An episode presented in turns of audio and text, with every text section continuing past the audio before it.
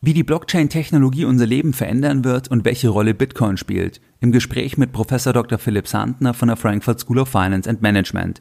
Die Frankfurter Allgemeine Zeitung, die führte Philipp Sandner 2018 als einen der Top 30 Ökonomen Deutschlands auf. Weiterhin gehört Philipp Sandner laut Kapitalmagazin zu den Top 40 unter 40. Zu seinen Themengebieten, da gehören unter anderem Themen wie Blockchain, Kryptoassets, Initial Coin Offerings, Security Tokens, Digitalisierung und Entrepreneurship. In dem heutigen Gespräch, da sprechen wir über das Thema Bitcoin, das heißt, kann der Bitcoin abgeschaltet werden? Woher kommt überhaupt das originäre Vertrauen von Marktteilnehmern in die Werthaltigkeit von Bitcoin? Was ist das Besondere eigentlich bei der Blockchain-Technologie? Welche Bereiche könnten zukünftig hiervon betroffen sein? Es geht hier vor allem um registerfähige Bereiche. Wir sprechen auch darüber, wie auch Finanzabteilungen betroffen sein können in Konzernen oder in Unternehmen. Wir sprechen über Bewertungsverfahren. Das heißt, kann man überhaupt eine Kryptowährung bewerten?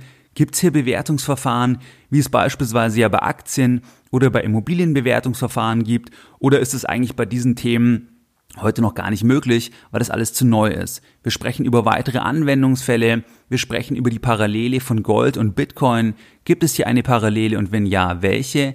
Wir sprechen darüber, ob das Ganze eine eigene Asset-Klasse werden könnte. Das heißt, dass man irgendwann sagt, Kryptoassets, ja, das macht als Beimischung Sinn. Ist es realistisch? Wir sprechen auch darüber, wie man 10.000 Euro in die Technologie investieren könnte. Wir sprechen über die federführenden Standorte weltweit und über viele weitere spannende Themen. Viel Spaß bei dem heutigen Gespräch mit Professor Sandner. Herzlich willkommen bei Geldbildung der wöchentliche Finanzpodcast zu Themen rund um Börse und Kapitalmarkt. Erst die Bildung über Geld ermöglicht die Bildung von Geld. Es begrüßt dich der Moderator Stefan Obersteller. Herzlich willkommen bei Geldbildung. Schön, dass du dabei bist. Jeden Sonntag erhalten über 10.000 clevere Privatanleger meinen wöchentlichen Geldbildung Newsletter. Bereits seit mehreren Jahren, seit 2014 und pünktlich versendet wie ein Schweizer Uhrwerk jeden Sonntag. In diesem wöchentlichen Geldbildung Newsletter, da erfährst du weitere Impulse, die dich, deine Geldbildung und vor allem dein Depot wirklich weiterbringen. Und diese Informationen, die findest du nicht im Podcast und auch nicht auf meiner Webseite. In den letzten Jahren, da haben wir beispielsweise über neuere Investments von Warren Buffett gesprochen, über das Bewertungslevel bei Aktien, über das Thema ETF-Sparpläne versus Aktiensparpläne, über aktuelle Tagesgeldangebote, über das Thema Festgeld in US-Dollar oder in anderen Währungen und über viele weitere spannende Themen. Wenn du hier noch nicht dabei bist, dann schließe dich uns gerne an und gehe jetzt auf www.geldbildung.de und trage dich direkt auf der Startseite mit deiner E-Mail-Adresse für den kostenfreien Geldbildung-Newsletter ein. Ganz wichtig, nach der Eintragung erhältst du eine E-Mail von Geldbildung, dann musst du das Ganze noch einmal bestätigen, dann bist du dabei und erhältst jeden Sonntag noch mehr Geldbildung direkt in dein E-Mail-Postfach. Wir starten jetzt direkt in das heutige Gespräch mit Professor Philipp Sandner. Das Gespräch ist in Frankfurt aufgezeichnet worden. Ja, herzlich willkommen Philipp, herzlich willkommen bei Geldbildung. Schön, dass ein Gespräch heute bei dir in Frankfurt klappt. Und vielleicht starten wir mal so zum Einstieg. Die Hörer, wenn die irgendwas zum Thema Blockchain, Bitcoin und so weiter lesen, dann werden sie Begriffe lesen wie Blockchain, Bitcoin, dann werden sie vielleicht lesen Security Token, Utility Token, Kryptowährung. Viele wissen gar nicht mehr, wo sind da oben und unten wie könnte man das jetzt mal klassifizieren? Also wie würdest du jetzt mal einem Hörer sagen, was sind so die Hauptgruppen? Und vielleicht können wir dann auch über die Differenzierung sprechen. Mhm. Ja, klar, gerne. Also ähm, es ist in der Tat ein sperriges Thema. Auch das, das Thema Blockchain ist wirklich nicht ganz einfach zu verstehen. Ähm, man muss auf der einen Seite eben die, die Genese mal sich anschauen. Und da ist es schon so, dass es alles entstanden ist ähm, mit dem damaligen White Paper von Satoshi Nakamoto. Mhm. Äh, ein ja, Mensch, kann Mann oder Frau sein, man weiß man es weiß nicht. ja nicht, wer es ist. Genau, den man immer noch nicht kennt. Äh, und äh, bei aller äh, Zukunftsvisioniererei und so weiter und so fort ist es schon so, dass man eben ähm, sagen muss, dass das der Ursprung war, aus dem alles hervorgegangen ist. Äh, egal, was man jetzt da hat an Begriffen und, und so weiter und so fort. Dann ist das zentrale Merkmal der Blockchain-Technologie, wenn man das mal relativ abstrakt formuliert, eigentlich die Registerfunktionalität. Das heißt, es ist die perfekte Technologie, um ein Register digital äh, zu führen. Mhm. Ähm, registerfähig ist natürlich zum Beispiel das Grundbuch, das Aktienbuch, äh, auch der Euro mit den Geldscheinnoten ist so eine Art ähm, Register. Und deswegen ist dieses, dieses Thema Register eigentlich äh, ganz entscheidend, um das Thema Blockchain überhaupt äh, zu verstehen. Ähm, auch die Bitcoins zum Beispiel sind letztendlich äh, registerfähig, weil ich ja. die Bitcoins letztendlich äh, in diesem digitalen Register organisiert habe. Und dann kommt eben noch was ganz Wesentliches dazu. Ich habe die Möglichkeit, wenn ich schon Wertgegenstände in diesem Register äh, organisieren äh, möchte, dass ich diese Wertgegenstände mit einer Programmiersprache zum Beispiel auch programmieren kann. Mhm.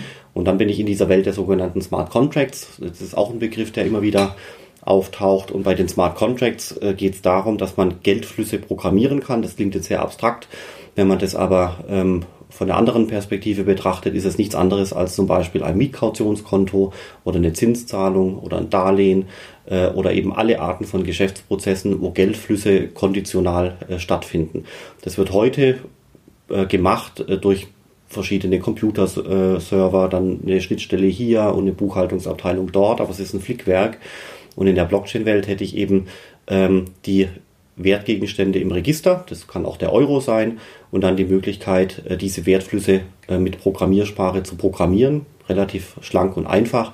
Und dann bin ich zum Beispiel dabei, dass ich äh, ein Treuhandkonto mit ein paar Zeilen Programmcode programmieren kann. Aber was ist dann der Vorteil? Ist ja dann, dass es keine Drittpartei noch gibt, oder? Das ist ja ein wesentlicher Vorteil von dieser, dass man den Register ohne eine zentrale Autorität eigentlich dann führen kann, oder? Ja, genau. Also was, was ich bis jetzt gesagt hatte, war eigentlich primär ähm, der Fokus auf, äh, was ist es denn eigentlich jetzt mal ganz nüchtern äh, dargelegt.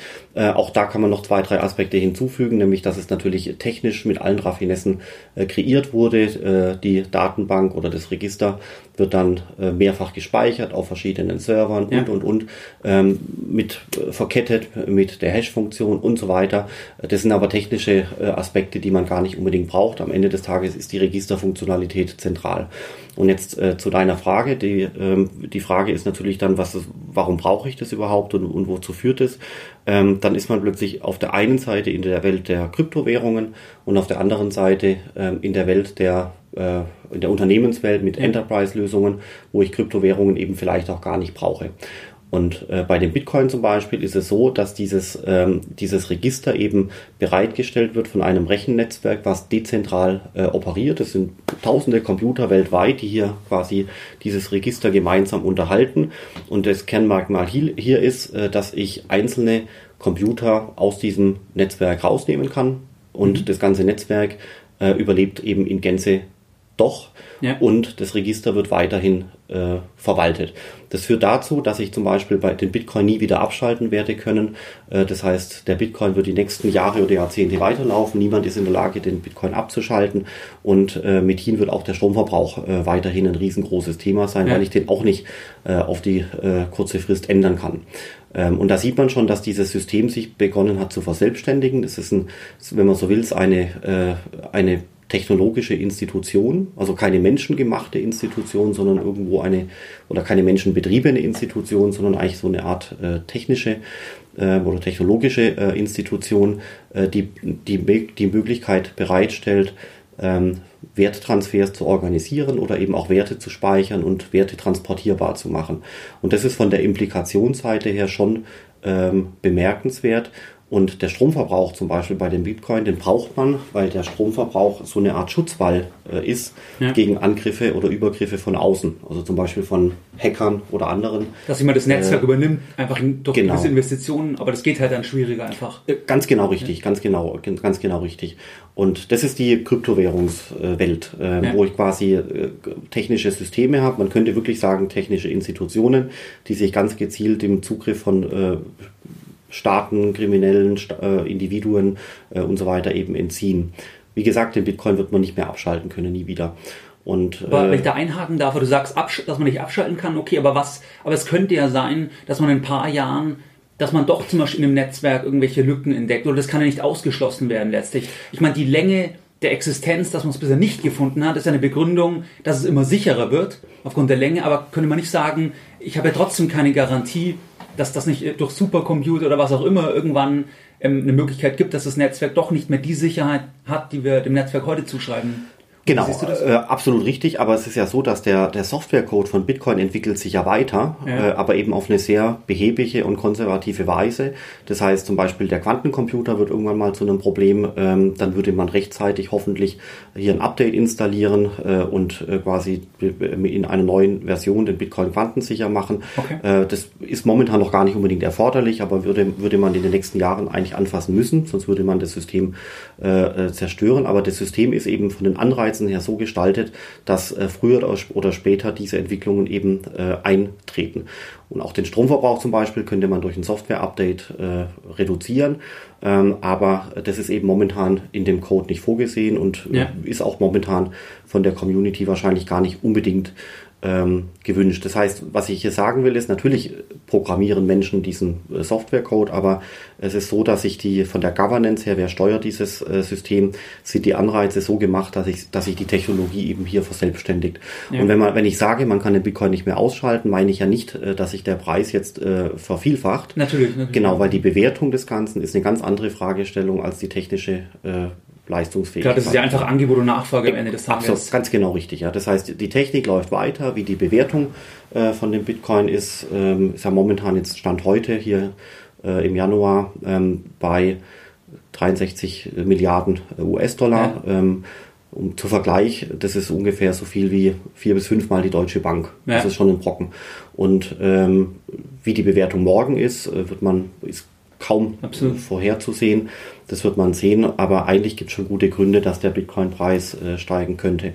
Aber jetzt möchte ich nochmal ganz kurz äh, äh, zurück, weil das war jetzt eben dieser gesamte Kryptowährungsbereich mit Bitcoin an Nummer 1 und Ethereum an Nummer 2 und so weiter. Ripple gibt es noch. Mhm.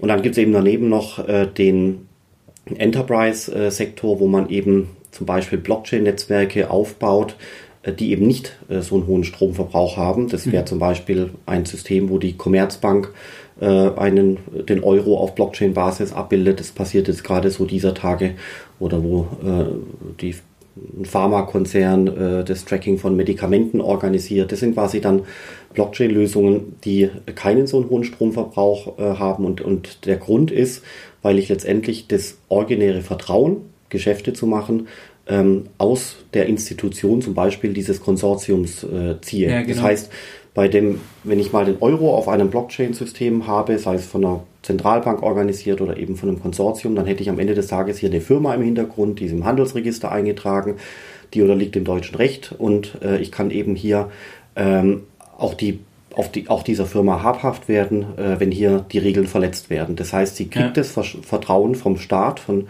ähm, aus den Gesetzen heraus und im Gegenzug darf ich aber ähm, auch annehmen, dass diese Firma sich richtig verhält. Ja, das heißt, hier habe ich das Vertrauen, äh, das, den, den, den, den, originären Ursprung des Vertrauens ist hier im Rechtsstaat, also in, ja. in, in menschengemachten Institutionen. Und bei den Kryptowährungen ist das originäre Vertrauen eben nur noch technologiebasiert. Ja, da gibt es halt und keine Hotline oder irgendwas. Genau, und, und das sind halt, das ist halt, woher kommt das Vertrauen? Das ist eine ganz spannende Frage, weil es eben, und da ist Blockchain erstmalig in der Menschheit eine Technologie, wo das Vertrauen nicht von menschengemachten Institutionen kommt, sondern rein aus der Technologie. Aber gerade in unserer heutigen Zeit, da würde ich mal sagen, gibt es ein Lager, das auch größer wird, die gerade sagen, gerade das, dass es keine Institutionen gibt, gerade, also dass es quasi der Algorithmus ist. Gerade deswegen vertraue ich mehr, wie wenn es eine Institution kontrollieren würde. Also gibt es ja da auch immer zwei Lager. Ein Lager, die sagen, ähm, ich kann da niemanden anrufen, ich vertraue lieber irgendwie bekannten ähm, Firmen, wo ich auch eben rechtliche Möglichkeiten habe. Und andere, die sagen, ich finde es sogar gera gerade das Vertrauen, die das auch von der technischen Seite beurteilen können, dass eben nicht jetzt ein, eine private Aktiengesellschaft Einfluss nehmen kann. Oder weil das, wie siehst du das? Diese also äh, absolut richtig. Also ich meine, da hat jeder seine Vorliebe, wem er, ob er jetzt eher der EZB vertraut oder eher dem Bitcoin. Das, das muss jeder selber wissen. Äh, natürlich ist der Bitcoin hochgradig volatil äh, und äh, stand heute auch gar nicht sinnvoll einsetzbar. Ähm, Frage ist, ob sich das eben noch ändern wird. Das wird man sehen. Ja. Aber was halt schon Fakt ist, ist, dass äh, der Track Record von Bitcoin jetzt äh, ungefähr zehn Jahre alt ist. Das heißt, ich habe zehn Jahre lang Daten vor mir, die ich anschauen kann und ich kann angucken, dass keine Bitcoins abhanden gekommen sind und und der Softwarecode ist da, Fehler wurden repariert. Ja. Ähm, 60 Milliarden jetzt äh, und vor einem Jahr ähm, 400 Milliarden sind Anreiz genug für Hacker, den Softwarecode zu zerlegen und ja. zu schauen, ob ich da irgendwo eine Lücke finde, um die Bitcoins zu stehlen. Das ist ja wie so eine Art ähm, ähm Preisgeld, was ich mir als Hacker versuche äh, zu sichern, wenn ich in der Lage bin, den Code zu knacken, war bis heute nicht der Fall. Und deswegen kann man Stand heute schon sagen, dass der äh, Bitcoin eigentlich wirklich als äh, sicher gilt. Ja, aufgrund, man, der Fakt, aufgrund der Fakten. Ja. ja, da muss man für die Hörer dazu sagen, wenn, wenn man von Fällen liest in den Medien, dann geht es ja meistens um Börsen, da geht es um die Ein- und Ausgänge so gesehen, aber nicht um die Technologie an sich, weil sonst würden vielleicht Hörer schreiben, es gab irgendwie Börsen oder so, aber das ist ja was ganz anderes. Das ist ja eher da, wo kaufe ich es, dass dort dann Sicherheitslücken gibt. Ah, also ganz genau, richtig. Also Bitcoin und andere äh, Kryptowährungen sind letztendlich ein, zunächst mal eine Technologie, ein Rechnernetzwerk und so weiter. Ähm, was das gilt, stand heute als sicher, aber genau wie du sagst, äh, braucht man eben Eintrittspunkte in das System, da wo quasi der Mensch mit dieser Technik äh, interagiert. Ähm, das kann so eine Art Wechselstube sein oder eben eine Kryptobörse oder was auch ja. immer. Und das waren jetzt in der Vergangenheit äh, oftmals äh, Startups oder kleine Firmen, äh, wo natürlich auch Menschen Fehler im Programmcode gemacht haben, wo eben dieser Track Record nicht da war. Ähm, und äh, dementsprechend kamen dort auch dreistellige Millionenbeträge abhanden. Ja. Aber immer an den Eintrittspunkten, genau. nicht innerhalb des, äh, des Bitcoin-Netzwerks äh, selber. Okay, super. Und wenn wir jetzt auf die gesamte Thematik schauen, ich meine, da gibt es ja auch manche, die sagen, ähm, das ist eine bedeutendere Entwicklung gegenüber dem Internet, das wird noch größer, noch wichtiger, wir können das heute noch gar nicht abschätzen, wie weit das unsere Wirtschaftsbereiche verändern wird. Wie siehst du das Stand heute, wo wir jetzt zusammensitzen? Glaubst du, hat es eine ähnliche Dimension, jetzt zum Beispiel in Bezug auf die Veränderung unseres Lebens, wie das Internet in Kombination mit dem Smartphone, Internet, dieser gigantische, wie es unser Leben verändert hat? Aber würdest du dem auch das Potenzial in gleicher Weise zuschreiben, dass in zehn Jahren deswegen wir alles anders also, läuft teilweise? Also aus meiner Sicht äh, äh, absolut ganz klipp und klar ja. Und zwar deswegen, weil wenn man sich so die letzten 10, 20, 30 Jahre anschaut, dann wurde ja alles quasi elektronifiziert äh, und überall steckt IT drin. Und wenn man mal so ein bisschen zurückschaut, äh, in, den, ähm, in den 2000er Jahren hatte man die, die, die frühen Anfänge des Internets. Da gab es das erste äh, Mobiltelefon äh, von Nokia und so weiter, konnte man eine SMS schicken und telefonieren, sonst wenig. Ähm, zehn Jahre zuvor gab es natürlich den Taschenrechner und, und, und frühe Arten des Computers, den 386er und den 486er. Und diese Kurve muss man sich halt mal vor Augen führen, wo wir damals waren. Ja und wo wir jetzt äh, momentan sind. Damals gab es das äh, 9600 Baut-Modem, äh, wo immer nur einer im Internet sein konnte oder man telefonierte. Das ist aus heutiger Zeit kaum mehr vorstellbar. Und heute schaut äh, die ganze Nation Netflix äh, ja. oder ja, also auf hoher Bandbreite. Ähm, und, ähm, und, und diese, die Entwicklung stoppt ja jetzt nicht einfach. Und diese exponentiell auch. Ja, genau. Am Anfang unterschätzt man es halt total vielleicht. Genau, und es geht eben einfach gerade so weiter. Und jetzt ja. wird eben alles digitalisiert, was man digitalisieren kann. Äh, und der Geldschein, der Personalausweis, der Kfz-Schein, ähm, das Grundbuch und so weiter äh, muss man sich natürlich auch in einer digitalen Welt äh, vorstellen. Und das sind aus meiner Sicht alles äh, Kandidaten, äh, die blockchain-technisch abgebildet werden, früher oder später. Und deswegen ist da schon ähm, aus meiner Sicht eine größere Veränderung im Gange, ähm, weil äh, wahrscheinlich, also das ist mal meine persönliche Meinung, alle Arten von Kaufkraft, alle Arten von Registerfähigkeit durch Blockchain-Systeme abgebildet werden. Ja. Und ähm, das ist natürlich zum Beispiel irgendwann auch mal der Euro, ja, der Euro genau. auf Blockchain-Basis, die Aktie auf Blockchain-Basis, der Kfz-Schein auf Blockchain-Basis, ähm, dann auch äh, zum Beispiel sowas wie die, die Miles and More äh, Meilen sind schöne Kandidaten für eine Blockchain, das Grundbuch und so weiter.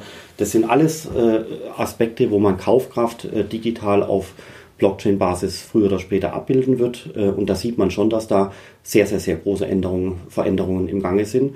Ähm, wo wird es stattfinden? Natürlich bei uns im Geldbeutel äh, in der Hosentasche, was ja. früher oder später komplett äh, digitalisiert wird, aber eben auch in jeder Firma. nicht nur in den Banken, die übermorgen wahrscheinlich, so wie wir sie heute vor uns haben, gar nicht mehr gebraucht werden, sondern anders, äh, aber auch in jeder ähm, Nicht-Finanzorganisation, ja. also zum Beispiel Daimler, Siemens, BMW, äh, die haben eine Finanzabteilung. Diese Finanzabteilung wird übermorgen an ein Blockchain-Netzwerk angeschlossen äh, ja. sein. Ja. Klar, weil, weil, dieses, weil die Effizienz gestaltet werden kann und oft ist ja einfach auch dann das Thema halt Cut the Middleman. Weil wenn man das halt über die Technologie fallen ja Mittelsleute raus, wo heute zum Beispiel Berufe unter Umständen sind. Also es ist ja eigentlich für jeden, auch der jetzt jünger ist, noch irgendwie 20, 30 Jahre im Berufsleben vor sich hat, dass man auch da schaut, dass einfach das sich extrem ändern kann, was man heute macht. Vielleicht ist es in zehn Jahren, läuft es völlig anders dann. Absolut. Also ach, genau, würde ich gleich darauf eingehen. Ich würde noch äh, kurz eins sagen wollen. Ähm, also was ich jetzt gerade gesagt habe, ist quasi die Digitalisierung von Kaufkraft. Ja. Ähm, die zweite äh, große Domäne, wo die Blockchain-Technologie, in, insbesondere auch die Kryptowährungen sinnvoll einsetzbar sein werden, äh, ist äh, der Bereich Entwicklungsländer, weil ich ähm, bei den Entwicklungsländern oftmals Regime habe, die so ein bisschen wackelig sind oder korrupt oder gar nicht da sind oder nicht funktionieren. Und jetzt habe ich mit der Blockchain plötzlich eben eine technologische Institution, äh, auf der ich basierend zum Beispiel Werte transferieren kann. Ja, das Vertrauensthema wieder. Ja. Exakt, ganz genau. Der Staat ist in manchen Ländern nicht in der Lage, ein, eine Vertrauensbasis ja. bereitzustellen und das kann in Zukunft die Technologie leisten. Und deswegen ist gerade für den Bereich Entwicklungsländer, Emerging Countries äh, oder auch das Thema Financial Inclusion und so weiter, ähm, können gerade Kryptowährungen eine ganz interessante Basis sein, um zum Beispiel ein gewisses Vertrauenslevel in einem Land bereitzustellen, was der Staat nicht kann, um dort Geschäfte zu machen. Ja, und das sieht man heute schon. Das kann man sich entsprechende äh, Abbildungen anschauen. In all den Ländern, äh, wo die äh, Regime wackelig sind, korrupt oder nicht funktionieren, dort habe ich, habe ich bei dem Bitcoin-Preis einen Preis, Aufschlag, ja, genau, genau, einen Aufschlag äh, obendrauf, weil dort Bitcoin schon verwendet wird als ähm, ja. Ersatz äh, für eine Basis, um Geschäfte zu machen. Ja, es Wertetransfer. Klar, weil die Leute dann stärker nach Alternativen suchen, wenn halt das eigene Währungssystem so fragil ist, dass dann der Druck größer ist, eigentlich die neue Technologie zu, zu implementieren. Wo bei uns ja das Vertrauen in, sag ich mal, staatliche Sachen oder unser Geldsystem noch sehr, oder sehr, sehr hoch ist. Also der Druck dann weniger eigentlich. Genau, aber ich, was brauche ich denn, um zum Beispiel äh, in, weiß ich nicht, Südamerika an einem äh, Blockchain-Netzwerk teilzunehmen? Ich brauche Strom. Internet?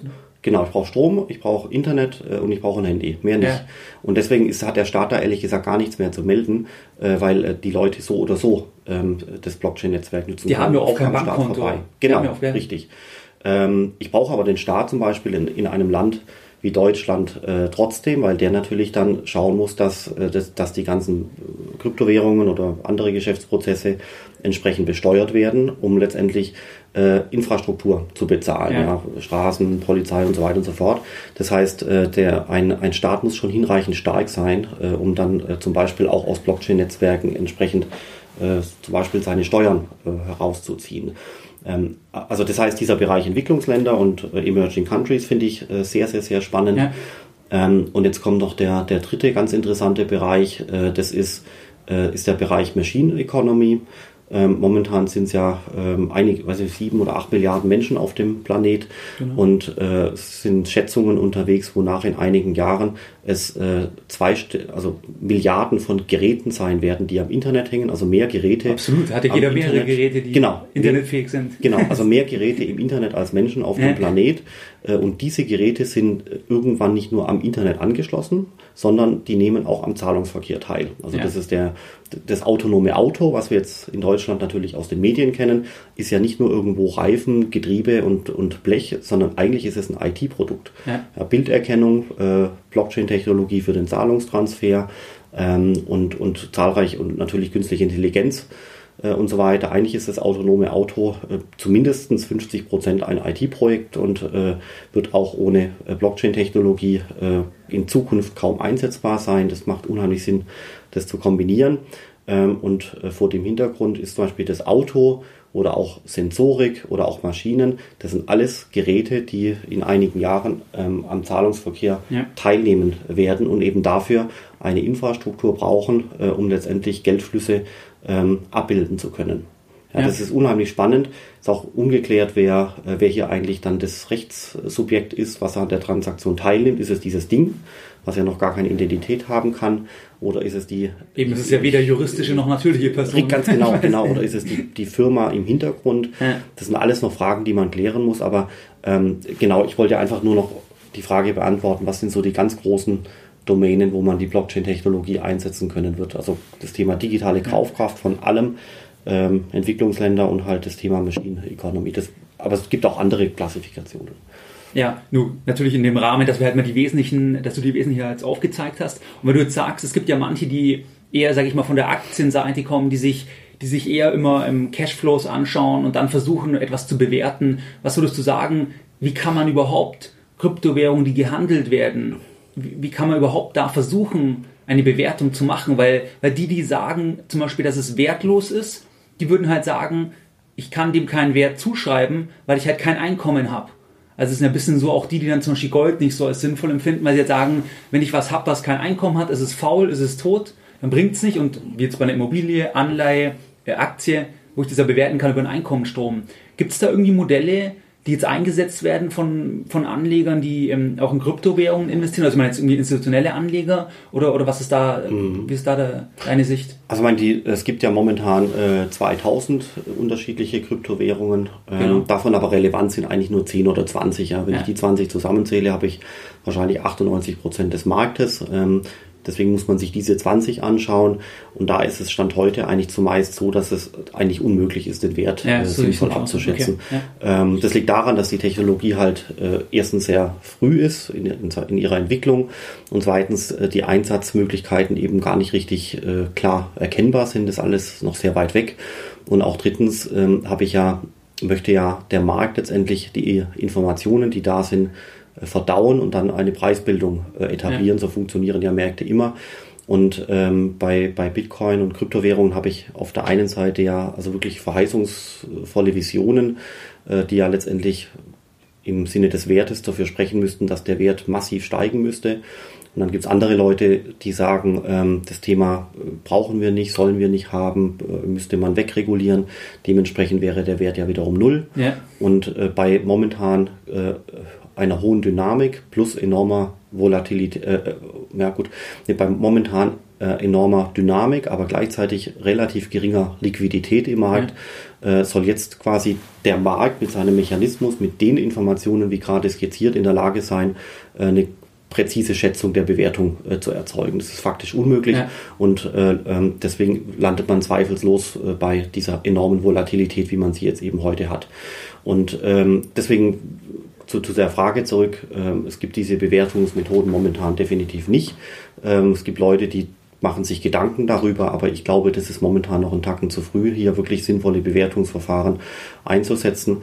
Ähm, auf der anderen Seite ist es auch so, gerade bei dem Bitcoin zum Beispiel, es gibt eben keine äh, Cashflows. Äh, deswegen ja. ist Bitcoin auch eher einzuschätzen wie Gold. Ja. Gold hat auch keine Cashflows. Mhm. Gold hat halt äh, die Knappheit äh, und einen Track Record von Tausenden von Jahren. Vertrauen halt auch. Genau richtig. Und deswegen glauben wir alle daran. Ja. Ähm, und bei dem Bitcoin ist der Track Record halt jetzt wesentlich kürzer, aber es gibt schon mal ein paar Leute, die dran glauben. Ja, genau. Genau, sonst hätten wir nicht eine Kapitalisierung von 60 äh, Milliarden. Und dann ist halt die Annahme die, wenn, wenn mehr Leute dran glauben, dann würde eben aufgrund der Knappheit äh, die Nachfrage steigen und dann steigt halt der Preis. Aber es gibt gute Gründe, das eben auch gerade anders zu sehen. Ja, das ist wirklich schwierig. Ja, ich meine, das ist dann wieder eine Glaubensfrage, aber eben insoweit, wie es bei Gold auch Leute gibt, die sagen, dass Gold zum Beispiel jetzt aus Anlegerperspektive nicht sinnvoll ist, die würden es dann konsequenterweise mit der gleichen Argumentation auch bei Bitcoin sehen. Vielleicht plus noch, es ist ja so ein kurzer Track-Record, aber irgendwo ähm, fängt ja eine Technologie mal an und es kann ja sein, in 50 Jahren, ähm, sagt man, oder in 30 Jahren, da sagt man, das ist normal, dass man 2-3% digitales Gold ähm, mit als Beimischung reinnimmt, was auch immer das dann ist, welche Währung. Könnte ja sein. Oder? Absolut. Also genau. Also mein, es gibt viele Leute, die sagen, äh, sie haben zum Beispiel einen Bitcoin äh, gekauft und danach haben sie das Gefühl, sie haben irgendwo nur nichts eingekauft, nur Nullen und Einsen. äh, und dann, äh, manche verwechseln das dann eben auch mit heißer Luft. Und das ist eben ehrlich gesagt ähm, der vollkommen falsche Ansatz, ähm, weil eben das eben man bei einem Bitcoin eben im Hintergrund nichts Materielles hat. Das ist genau der Schlüssel zum Verständnis. Ja, absolut. Äh, weil eben nichts dahinter ist. Das ist letztendlich entmaterialisierter Wert. Das ist wie Gold ähm, ohne einen physischen Träger. Ja. Also es ist ja. wie Gold ohne Metall, wenn man das mal so äh, blöd äh, äh sagt. Wenn, wenn man Gold ohne Metall hätte, dann äh, wäre es am Ende des Tages nur noch die Knappheit, an die man glaubt. Äh, und der Wert wäre ja dann trotzdem noch da. Es geht um die Knappheit. Und natürlich kommen dann Leute, die sagen, ja, man kann es äh, für äh, den Chipbau einsetzen oder man kann äh, Ohrringe daraus genau, machen es gibt und so. Eine originäre so industrielle Nachfrage. Das wäre dann der Unterschied, zu sagen, das braucht man tatsächlich in der Industrie, wobei der, der Anteil bei Gold auch viel kleiner Eben, ist von der Nachfrage. Genau. Und, und, und dann ist halt die Kausalität wichtig, ja. Ähm, erst ist der Wert von Gold da und dann mache ich mir den Ohrring, nicht andersrum. ja, äh, und äh, das bringen auch viele Leute äh, da durcheinander. Und deswegen ist eigentlich die Analogie von Bitcoin und Gold, da gibt es schon sehr viele Ähnlichkeiten. Ähm, wobei natürlich der Bitcoin, also äh, im Vergleich zu der Kapitalisierung von Gold, also natürlich verschwindend gering ja. äh, ist, ist ja klar. klar. Und glaubst du, dass es realistisch ist, dass man zum Beispiel, dass man sagt, ich meine, dass eigentlich eine neue Anlageklasse entsteht, weil, weil jetzt aus Anlegersicht ist ja immer die Frage, welche Anlageklassen gibt es? Da gibt es natürlich etablierte wie Immobilienaktien, aber dass man auch natürlich wenn es eine weitere gibt oder, oder dass Anleger eigentlich nach, nach weiteren Anlagemöglichkeiten sehen, die kann man vielleicht als Anlageklasse definieren, die zum Beispiel auch ein Stück weit weniger korreliert sind untereinander, wie zum Beispiel heute jetzt, keine Ahnung, europäische Aktien mit US-Aktien. Also glaubst du, dass es sein kann, dass man eben langfristig sagt, das ist eine eigene Anlageklasse und dass sich das rauskristallisieren könnte? Mm, also aus meiner Sicht definitiv ja. Also, die, äh, also, also es ist schon erkennbar als eigene Assetklasse und es wird auch noch viel mehr. Es ist halt momentan noch so ein bisschen ähm, beschränkt, diese, diese Sichtweise, weil die Anlageklasse halt momentan zu erstens 52 Prozent aus Bitcoin besteht ja, und die anderen 48 Prozent verteilen sich äh, auf ungefähr 10 oder 15 weitere Kryptowährungen. Das heißt, es ist momentan noch hoch konzentriert. Und diese Anlageklasse in sich ist halt momentan enorm äh, hoch äh, korreliert. Ja, ja das heißt, ähm, ich habe jetzt mal ein paar Ansätze innerhalb dieser äh, Asset-Klasse, wie zum Beispiel den Binance Coin, die sind ein bisschen weniger korreliert. Aber ähm, wenn man jetzt hier als Anleger tätig ist, kann man sich eigentlich ehrlich gesagt, also wenn man für den Bereich sich interessiert, kann man sich sehr einfach machen und sagen, äh, ich habe 10.000 Euro. Ähm, 10.000 Euro ist natürlich äh, immer nur ein kleiner Anteil eines Restportfolios. Absolut, man darf ja. natürlich nicht äh, alles auf Blockchain und Bitcoin setzen, aber angenommen, man möchte jetzt 10.000 Euro in diese Technologie investieren, dann macht es aus meiner Sicht Sinn zu sagen, ich kaufe mir für 5.000 Euro zum Beispiel den Bitcoin und zwar nur den Bitcoin, weil, das, weil die Korrelation mit allen anderen Assets momentan halt enorm hoch ist. Ja. Ich kann auch das Bitcoin-Zertifikat kaufen, da was gehandelt wird ja. an der Börse, dann habe ich keine Sicherheitsrisiken und dann habe ich die anderen 5000 Euro und kaufe mir zum Beispiel dieses Blockchain-Zertifikat, ja. ähm, was ein Korb ist von Blockchain-basierten oder von Aktien von Unternehmen, die im Bereich Blockchain und nur dort äh, aktiv sind. Ja, ja mal am Eigenkapital dann beteiligt Ja, ganz genau richtig. Das ist eine ganz langweilige Strategie. 5000 Euro Bitcoin, 5000 Euro Blockchain-Aktien. Äh, dann, dann habe ich quasi 10.000 Euro äh, in die Technologie investiert habe aber aufgrund dieser Zweiteilung 2 mal 5000 halt zwei Assets, die nicht miteinander korreliert ja. sind, weil eben die Aktien in sich korreliert sind, äh, die Kryptowährungen in sich ja eben auch, aber genau. eben jeder, aber die beiden Gruppen untereinander eben wiederum nicht. Ja. Ja, also das finde ich zum Beispiel relativ äh, unkompliziert, schlau und auch IT-technisch sicher, auch steuerlich alles sauber. Und äh, deswegen finde ich, kann man das mal theoretisch durchdenken. Aber die Voraussetzung ist natürlich, dass man äh, äh, an die Technologie. Ja, absolut. Und dass natürlich die 10.000 jetzt in deinem Beispiel, dass es halt nur ein sehr, sehr kleiner Portfolioanteil ist, wie es ja auch bei Gold nur sein sollte. Ich meine, bei Gold würde auch keiner, kein, niemand seriös sagen, ich, ich soll 50 Prozent in Gold investieren. Ja, eben, also, das ist ja, genau, das ist ja, äh, genau, genau, absolut. Und es gibt natürlich viele Beispiele, wo Leute äh, ihr Haus äh, mit einer Hypothek belegt haben, um dafür Bitcoin zu kaufen und so weiter und so fort. Also das Gerade vor äh, einem Jahr, wenn wir jetzt ein Jahr zurückgehen und Ja, aber das ist mein, was, was soll man dazu sagen? Das, also das ja. muss jeder selber wissen und ähm, ähm, der Staat kann da auch nichts machen. Also der Staat ja. kann zwar irgendwo Prospekte von Unternehmen ordentlich regulieren, aber der kann nicht vor Dummheit schützen, also keine Chance. Ja. Und ähm, Eigenverantwortung irgendwie ein bisschen. Ja, das muss schon jeder selber äh, wissen. Ja. Was mich nur interessieren würde, du hast ja auch im Rahmen jetzt von deiner Tätigkeit hier mit, mit sehr vielen weltweit, weltweit Kontakt, die in dem Segment tätig sind. Was gibt es denn da für Entwicklungen bei institutionellen Anlegern? Also sei es, dass es Fonds gibt, die zum Beispiel sich an Family Offices richten, die sagen, wir investieren auch oder wir bilden quasi das ab, dass ihr über dieses Vehikel des Fonds investieren könntet? Oder was gibt es denn da für Sachen, wo du sagst, das ist interessant? Hm. Also das Spannendste ist eigentlich folgende, äh, folgender Aspekt. Ähm, wenn man, also so, es wird ja momentan alles durchtechnisiert. Ja, Digitalisierung ist hip und so weiter. Das, das zeigt sich dann auch bei Firmen wie Amazon natürlich, äh, aber auch Zalando und so weiter. Also überall, wo Digitalisierung draufsteht, diese Firmen haben ja schon ein gewisses Potenzial nach oben. Ähm, bis jetzt war das aber eben alles oftmals Online-Marketing, äh, wie bei Google zum Beispiel, oder auch ähm, E-Commerce wie bei Zalando oder halt irgendwelche Online-Shopping-Sachen und so weiter. Ja. Also eigentlich äh, irgendwo aufregend, aber dann doch irgendwo beschränkt. Aber jetzt wird es eigentlich richtig spannend, weil jetzt kommen neue Technologien wie zum Beispiel Datenanalytik, mhm. künstliche Intelligenz und Blockchain. Und wenn man an diese Technologien und an, den, an die weitere Entwicklung der Digitalisierung glaubt, dann würde es sehr sinnvoll sein, in diese Technologien zu investieren. Aber wenn man zum Beispiel in künstliche Intelligenz investieren möchte, ist es gar nicht so einfach. Weil das private Firmen letzten Endes, oder? Genau richtig. Also das sind private Firmen, Startups und so weiter. Also das heißt, der normale Anleger hat ja eigentlich äh, kaum Möglichkeiten in künstliche Intelligenz zu investieren. Ja. Außer mal wieder Google, Amazon und die. Aber da ist der Teil halt so klein, das, ja, nicht, das streut. Ja. Das streut halt dann. Und da ist Blockchain äh, aus meiner Sicht ein ganz, ganz spannender Technologiebrocken, weil ich auf der einen Seite eben die, die 10, 20 wirklich spannenden großen Kryptowährungen habe. Ich habe davon abgeleitet äh, äh, auch erste Zertifikate auf diese Kryptowährungen, mhm. die dann rechtlich sicher und, und auch steuertechnisch unkompliziert ähm, gekauft werden können. Dann ähm, habe ich, äh, wie jetzt gerade schon äh, gesagt, erste äh, Funds, also Krypto-Funds in dem Bereich. Es gibt momentan so 450 oder 500 äh, so Krypto-Funds äh, weltweit, die aber allesamt eine relativ kleine Größe noch haben. Aber die sind stark zurückgegangen wahrscheinlich. Oder ich meine, geboomt haben ja auch im Hedgefonds und so weiter, die sich im Krypto oben drüber geschrieben haben. Gerade jetzt äh, ich sag mal Dezember 17, Januar 18, aber, aber siehst du da, dass trotzdem eine gewisse Substanz sich rausbildet, dass man sagt, es, so und so viele Fonds bleiben trotzdem wirklich dabei? Oder? Auf alle Fälle. Der Bereich ist ganz, ganz, ganz stark ja. wachsend. Also okay. äh, die, die, es gibt, haben jetzt ein paar Funds, äh, sind jetzt eben nicht mehr da, aber äh, ansonsten äh, sind es weiterhin noch einige hundert und ja. ich habe jetzt letzte Woche mit einem Anwalt hier aus Frankfurt telefoniert, der baut Kryptofunds wie am Fließband für seine Mandanten. Also das, da ist schon viel im Kommen. Ähm, und das war jetzt, ähm, das heißt, das ist quasi diese, dieser, dieser Fund-Bereich oder Zertifikate-Bereich. Das Blockchain-Zertifikat ist ja auch so eine Art Fund, wenn man so will.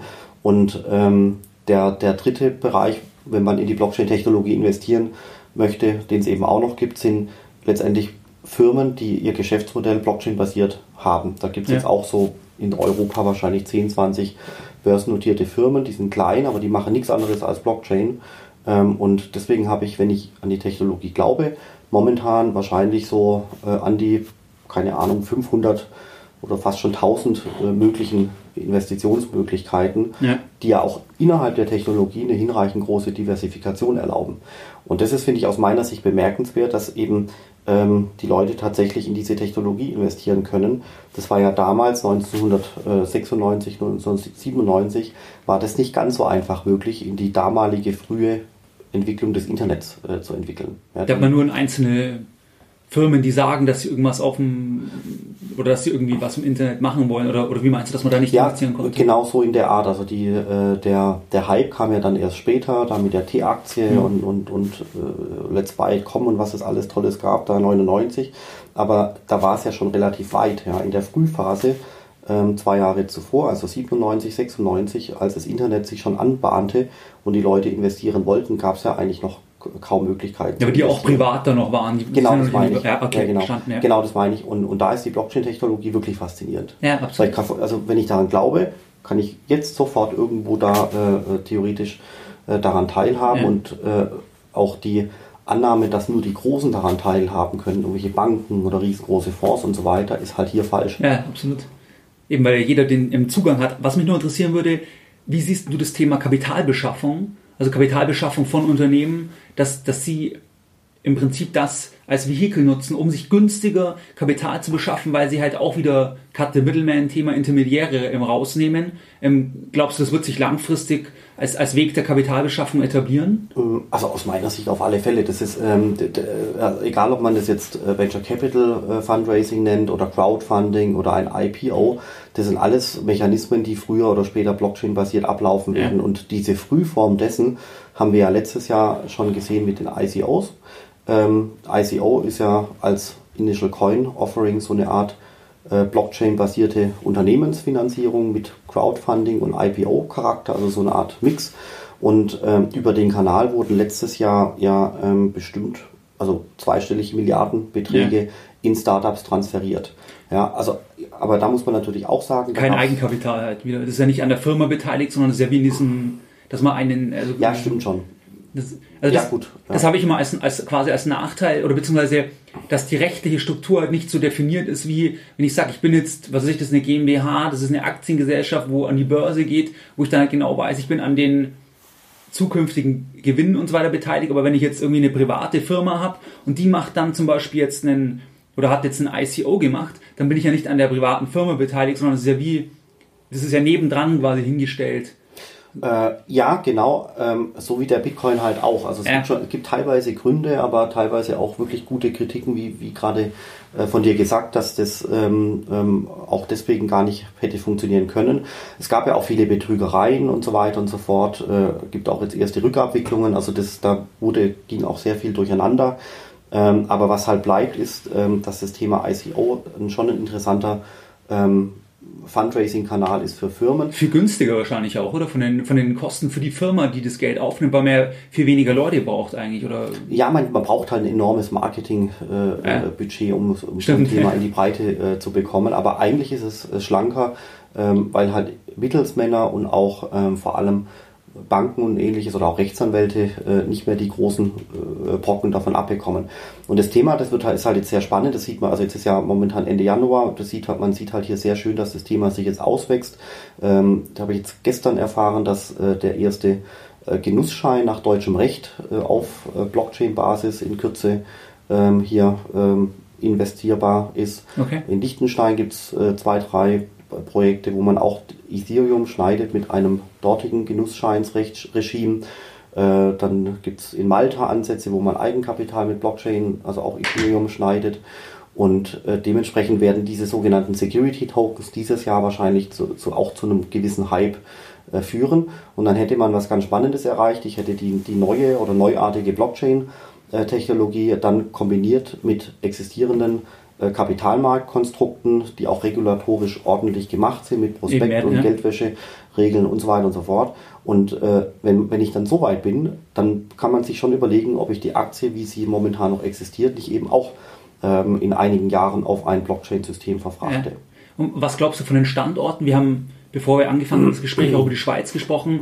Was sind aus deiner Sicht so die Standorte, die es richtig machen? Also die das Thema erkennen und die auch sagen, kommt zu uns, zu Leuten, die in dem Segment was machen wollen und auch dann regulatorisch die Sicherheit oder die Rahmenbedingungen bieten. Was würdest du sagen, sind so weltweit die, so die Standorte, die das ähm, sich auf die Fahne schreiben, die das erkannt haben? Also das ist, ähm, da gibt es natürlich, äh, also so ein Ranking zu machen, ist da gar nicht, gar nicht so einfach, weil es zahlreiche Standorte gibt, die da relativ weit vorne sind. Okay. Aber es ist schon so, dass momentan ähm, gerade der deutschsprachige Raum, also die Schweiz, Österreich, Liechtenstein und Deutschland, insbesondere mit der Region Zug und ja, Berlin genau, ja. Äh, oder Zug Zürich und Berlin, wirklich ganz, ganz, ganz vorne sind. Ja. Ähm, das geht sogar so weit, äh, dass Startups aus dem Ausland, also sowohl Amerika als auch Asien, dorthin ziehen, weil sie zum Beispiel in der Schweiz ein hinreichend stabiles Rechtssystem vermuten, auf Basis dessen sie dann ihre Firma gründen können. Ähm, aber auch wirklich sehr interessant ähm, und vielleicht auch noch einen Schritt weiterentwickelt ist der asiatische Raum, insbesondere Südkorea, äh, Singapur und zum Beispiel Hongkong. Mhm. Ähm, äh, Tokio ist auch, also die Asiaten sind gefühlt hier noch einen Schritt weiter, aber die sind vor allem weiter äh, in dem Sinne, dass sie, dass sie teilweise tolle Produkte, tolle Techniker äh, und auch große Investitionsvolumina haben, aber dann doch sitzt manchmal die, äh, die, äh, die Rechtsform in der Schweiz zum Beispiel. Ja. ja die, die trauen dann manchmal ihren eigenen äh, äh, Regime nicht so sehr äh, für die Rechtsform zum Beispiel. Eben, dass die Rechtssicherheit gegeben ist für das Vorhaben ja, auch. Genau. Genau. Dann ähm, in London gibt es halt die ein oder anderen Start-ups, ähm, klar. Äh, in Paris natürlich auch. Nordeuropa ist außergewöhnlich stark. Ähm, Israel ist relativ weit vorne. Mhm. Ähm, und dann Dubai kann man noch nennen, da passiert auch einiges und natürlich auch Amerika, das ist ja auch klar, aber Amerika scheint mir momentan eher auf den Bereich künstliche Intelligenz äh, zu setzen und sekundär äh, auf Blockchain. Äh, bei Blockchain ist auch von der Entwicklungsseite her äh, sind gerade die, so die Region Berlin, also wirklich sehr stark äh, vorne und vielleicht sogar auch ein Quäntchen weiter als Amerika stand heute. Aber das ja. ist immer schwierig, das einzuschätzen. Eben, wie misst man das? Irgendwie ja, Anzahl an Projekten, Volumen, ja. Geld? also vielleicht, aber was man auch, was man schon, was man relativ klar sagen kann, ist, welche deutschen Städte haben momentan so das größte Ökosystem im Sinne von Headcount und äh, Budget. Ja. Und dann ist natürlich Berlin momentan aufgrund der dortigen Startups ganz klar. vorne. Ja. Die Nummer zwei ist äh, erstaunlicherweise Stuttgart. Da okay, zwar wenig, gedacht. Genau, da gibt es wenig Startups, aber es gibt halt dort äh, sehr Von Porsche irgendwelche Labs oder so Innovation Lab. Ja, genau. Also Porsche ist genau Porsche ist zumindest engagiert, aber vor allem stark ist äh, die Börse Stuttgart, die LBBW, Stimmt, ja, genau, ja. Ähm, Daimler ja. und äh, Bosch. Ähm. Also diese vier Konzerne äh, haben haben wirklich ein enormes Budget äh, für Blockchain-Themen. Dann würde man wahrscheinlich sagen können, dass dass München an Position 3 ist, auch aufgrund der Industrie plus einiger Startups und an Position 4 vermutlich äh, Frankfurt auch mit einer Handvoll toller Blockchain-Startups ähm, und natürlich die Commerzbank, die wahrscheinlich in äh, Deutschland oder fast schon Europa wirklich äh, ganz führende Projekte momentan ähm, entwickelt äh, und auch die deutsche Börse, die eine gewisse Aktivität hat.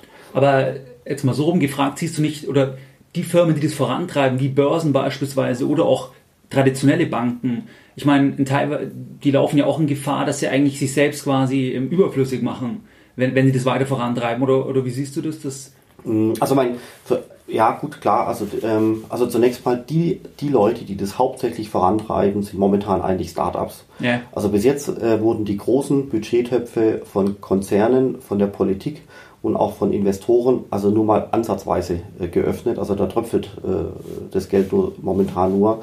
Äh, da der Hahn wurde noch nicht richtig aufgedreht. Ja. ja. Äh, das zeigt momentan Folgendes, dass man schätzt, dass die, die Börse Stuttgart momentan das größte äh, Blockchain-Budget hat mit äh, irgendwo einem zweistelligen Millionenbetrag pro Jahr.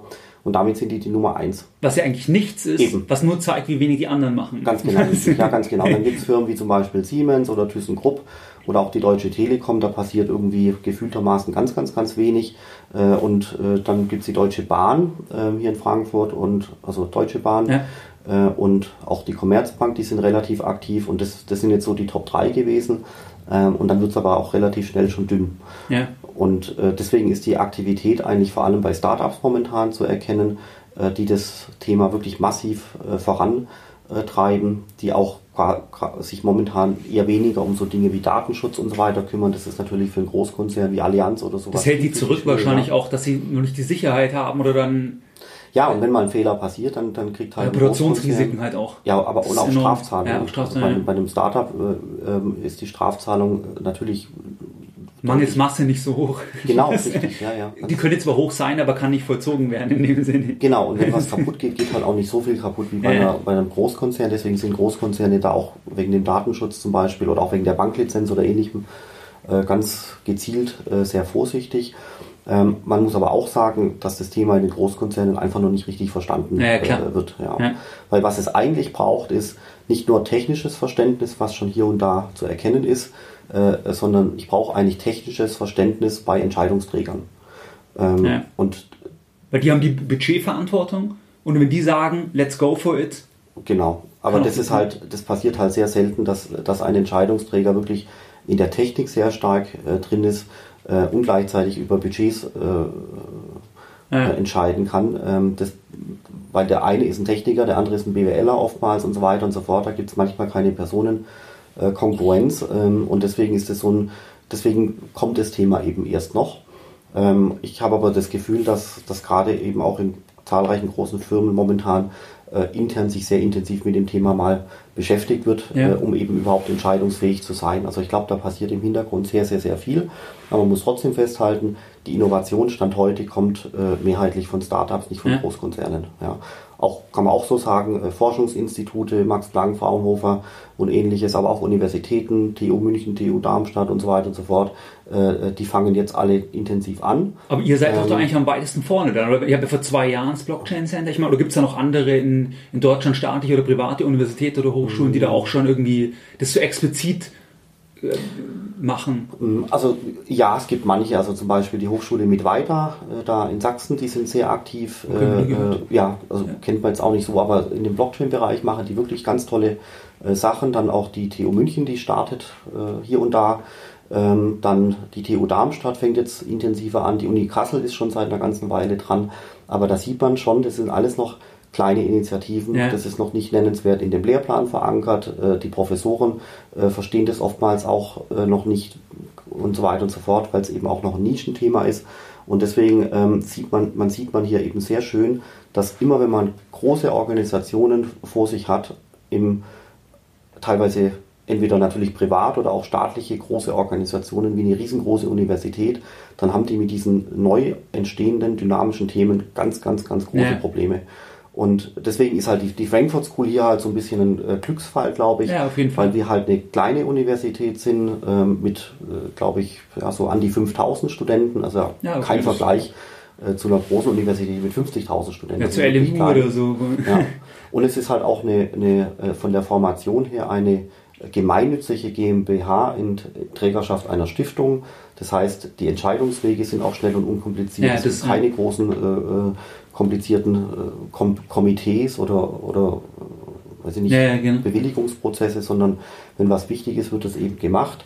Ähm, und, und das ist, glaube ich, für die Zukunft hier sehr relevant, dass man vielleicht eher kleinere Organisationsformen äh, hat, die eben schnell entscheiden können, ja. als, als diese überkommenen riesengroßen äh, äh, Organisationsformen. ja klar. Und wie treibt ihr das Thema voran? Ich meine, einmal noch Konferenzen, da können wir gleich drüber sprechen kurz. Und sonst wahrscheinlich, du hast auch Doktoranden und so weiter, denke ich mal, oder?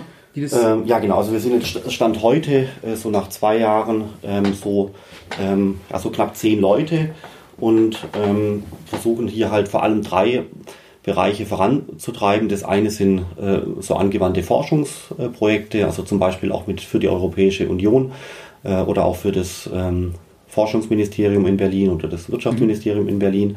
Ähm, dann haben wir aber auch einige wirklich spannende Unternehmensberatungsprojekte, wo wir in einem Projekt gerade zum Beispiel das Thema Mining äh, ganz intensiv für eine äh, große Firma mal äh, analysieren. Und dann machen wir halt tatsächlich auch äh, Konferenzen und Veranstaltungen und Seminare. Das ist so dieser Bereich Education, wo wir versuchen, das Thema halt auch für ähm, der Öffentlichkeit äh, zugänglich äh, zu machen. Und mit diesen drei Bereichen äh, sind wir eigentlich so ein bisschen wie Fraunhofer. Also ja. natürlich im Mini-Format, ganz klar. Ja. Äh, äh, aber so ähm, wir sind jetzt kein Grundlagenforschungsinstitut, wir haben auch kein Geld bekommen vom Staat, sondern wir haben uns das jetzt alles selber erarbeitet. Und ähm, deswegen sind wir, kann man uns schon so ein bisschen mit Fraunhofer vergleichen. Ja. Aber wie gesagt, natürlich im Mini-Format. Ja, okay, nee, weil jetzt ähm, die Folge wird zeitnah nach unserem Gespräch hier in Frankfurt online gehen. Ähm, und ich bin am 25., 26. ja auch wieder hier bei euch, da freue ich mich schon extrem drauf. Ähm, da habt ihr ja die Crypto-Asset-Konferenz. Ich weiß nicht, Vielleicht kannst du mal ein paar Sachen sagen. Also es kommen ja Referenten von der EZB, Bundesbank, BaFin, CoinMarketCap wird sicherlich jeder kennen, der selber irgendwie schon mal irgendwie die Kurse checken wollte oder so. Vielleicht kannst du mal was sagen, für welche Anleger wäre das jetzt relevant? Also bei hier im Podcast sind vor allem Privatanleger, ähm, die, äh, wo auch sich einige dafür interessieren. Also was sind so die Themen, die uns erwarten bei den zwei Tagen jetzt? Ja, also wir versuchen, genau, die Idee war hier mit der Crypto Assets Konferenz, also wir sagen auch äh, CAC äh, dazu, äh, CAC und ähm, versuchen wir so den Bereich Blockchain und Finance äh, mal zu thematisieren, zwei Tage lang. Äh, auch quasi drei Streams parallel, also das sind in Summe, mhm. glaube ich, so 70 oder 80 äh, Speaker, das ist auch ein riesen Koordinationsaufwand, tausende ja, von E-Mails. Ja. Aber ähm, es ist halt einfach schön, wenn man als Universität hier einlädt, dann, dann kommt natürlich auch die Europäische Zentralbank ja, und äußert sich oder die BaFin oder die Bundesbank, genau Börse Stuttgart, äh, CoinMarketCap ähm, und äh, zahlreiche andere. Und ähm, der äh, Blockchain und Blockchain und Finance ist halt beides. Das sind die Enterprise-Netzwerke, äh, wie vorher zitiert, also quasi Commerzbank zum Beispiel, wenn die Blockchain macht. Mhm. Ebenfalls aber auch ähm, wie natürlich Kryptowährungen, ja, äh, die äh, die eigene äh, Netzwerke für Wertetransfers unterhalten. Das heißt, wir wollen hier beides haben. Und ganz spannend ist halt vor allem die ähm, die zunehmende Kombination zwischen äh, den Enterprise-Systemen, also alte Welt, und den äh, neuen Blockchain-Systemen äh, aus diesem, ja, aus der neuen Welt sozusagen. Diese Verschränkung äh, ist spannend, dass ich zum Beispiel den Euro habe auf einem Kryptowährungsnetzwerk. Ja. Also der Euro auf Ethereum zum Beispiel mhm. ähm, macht eine kleine Firma aus Malta zum Beispiel, der, die kommen auch. Und ähm, wer sich eben für den Bereich Blockchain und Finance interessiert, egal ob jetzt vielleicht in der Bank arbeitet oder in einer Finanzabteilung von der Firma. Ja, Steuerberater, oder Anwälte, wer genau. sagt, ich erkenne das Thema, will ein bisschen was genau, machen, kann man sich auf jeden Fall anschauen. Ja, genau, ja, ja. Ich verlinke das auch in den Shownotes, weil auch im zweiten Tag habe ich mir aufgeschrieben, wo es auch ein bisschen ums Thema Investment geht. Ich denke, es kann auch für die hilfreich sein, die sagen, ich will mich damit beschäftigen und überlegen, ob ich eben sage, ich spekuliere, beziehungsweise ich nehme das als kleinen Teil, überlege ich, ob ich es aufnehme, einfach um den um den Wissensstand zu erhöhen, damit ich überhaupt entscheiden kann, macht es Sinn, ja. ja, nein. Da kann sowas mal hilfreich sein aus meiner Sicht. Also das, das betrifft jetzt, wenn man so will, den, den, den Anleger. Ähm, aber äh, also über das hinaus gibt es ja noch zwei andere wesentliche Dimensionen. Und zwar erstens als, als Firma wird man auch um diesen Bereich ja, in Zukunft nicht drum, drum rumkommen. Und das gilt für den schwäbischen Mittelständler, der seine ja. Maschine an ein Blockchain-Netzwerk früher oder später anschließen wird, äh, oder den Sensorikhersteller oder den Automobilzulieferer ähm, oder ähm, äh, die Deutsche Bahn zum Beispiel, äh, also oder ähnliches. Das heißt, man wird äh, in zahlreichen Industriekonzernen um den Bereich oder ja, nicht drum kommen. Ähm, und gleiches gilt natürlich auch für die für das Individuum. Also ja. wer heute im Finanzbereich arbeitet, der wird die nächsten zehn Jahre das nicht einfach haben, weil der ganze Kannst Bereich... nicht ausblenden äh, wahrscheinlich. Äh, nee, was, was ja hier eigentlich stattfindet, ist das Thema Disintermediation. Ja genau, Cut the Middleman. Also ja, aber was heißt das? Also das heißt... Es fallen viele weg. Genau. Es fallen viele Ertrags... Äh, was rausgeschnitten wurde, haben ja äh, Kapitalaufnahme Firma, wo viele noch mitverdienen, viel, wo das weniger werden könnte. Durch, genau. Durch letztlich das, die Entwicklung, ja. ja. aber das heißt, dass der Umsatz äh, von diesen Mittelsmännern äh, schrumpft. Ja. Das Absolut, heißt auf gut Deutsch, der Umsatz äh, von den Banken schrumpft. Ja. Oder auch der Umsatz von der äh, von bestimmten Leuten im, im Bereich äh, Finanzabteilung, also so Treasury ja. oder sowas, ja, genau. deren Bedeutung wird auch äh, schrumpfen und dementsprechend äh, werde ich auch weniger Mitarbeiter in dem Bereich brauchen. Ja. Und äh, wer eben da zum Beispiel auch das Kommen sieht und dann denkt so, huh, äh, wie komme ich jetzt da ja. äh, karrieretechnisch weiter. Äh, für den zum Beispiel ist das Blockchain-Thema äh, perfekt, ja, weil man eben gerade mit Finanz äh, Know-how sich hier unkompliziert, weil es so früh ist, ähm, ähm, in die Welt, neue Welt äh, bringen kann. Ja, ja.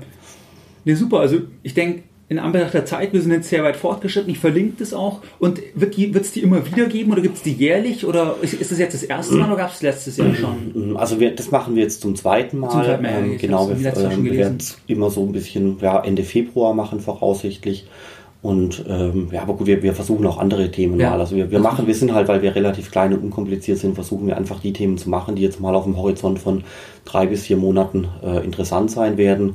Und äh, also oftmals haben wir da den Nagel auf den Kopf getroffen, aber wir haben auch schon, äh, äh wir haben auch schon Veranstaltungen abgesagt, weil sich niemand angemeldet ja. hat. Also ja klar, das muss, aber nur falls jetzt jemand das zum Beispiel, viele hören das dann ein paar Jahre später, da kann man dann einfach nochmal schauen, welche Events gibt es, mhm. was ist aktuell, nur für die, die das wesentlich später hören, mhm. weil Podcast verschwindet ja nicht, der bleibt ja archiviert. Und ja, in diesem Sinne würde ich sagen, Philipp, ähm, ja, vielen Dank für deine Zeit. Ja, danke, danke, vielen Dank. Mehr Informationen zu Themen rund um Börse und Kapitalmarkt findest du unter www.geldbildung.de. Und immer daran denken, Bildung hat die beste Rendite.